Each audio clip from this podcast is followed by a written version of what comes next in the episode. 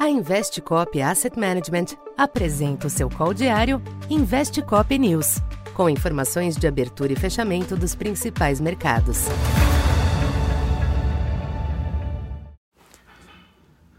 Boa tarde.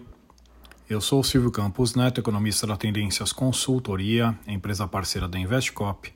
Hoje, dia 10 de novembro, falando um pouco do comportamento dos mercados nesta sexta-feira. Após uma abertura cautelosa, o apetite ao risco dominou o restante da sessão nos mercados norte-americanos. Sem novidades nas declarações dos dirigentes do Fed hoje, e diante do recuo da confiança do consumidor no país, que reforça a expectativa de desaceleração, os yields dos Treasuries estancaram o avanço de ontem, com a taxa de 10 anos ao redor de 4,60.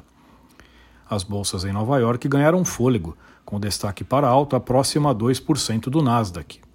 Já o petróleo teve um dia de recuperação, se aproveitando da melhora de ambiente, com o Brent na faixa de 81 dólares. Ainda assim, a commodity recuou na semana. Aqui no Brasil, os ativos acompanharam o otimismo externo. O Ibovespa alcançou 120.500 pontos, alta de 1,3%, com ganhos bem disseminados.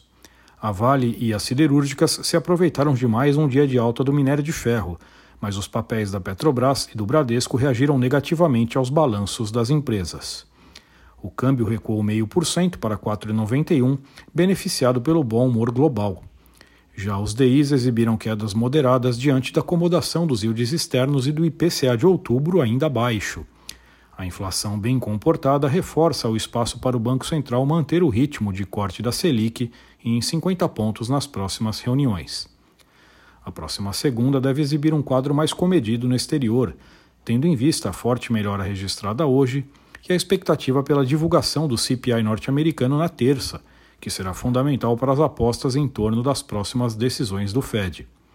Aqui no Brasil, os ativos seguem acompanhando o panorama externo, mas sem descuidar do noticiário local, em especial sobre o tema fiscal.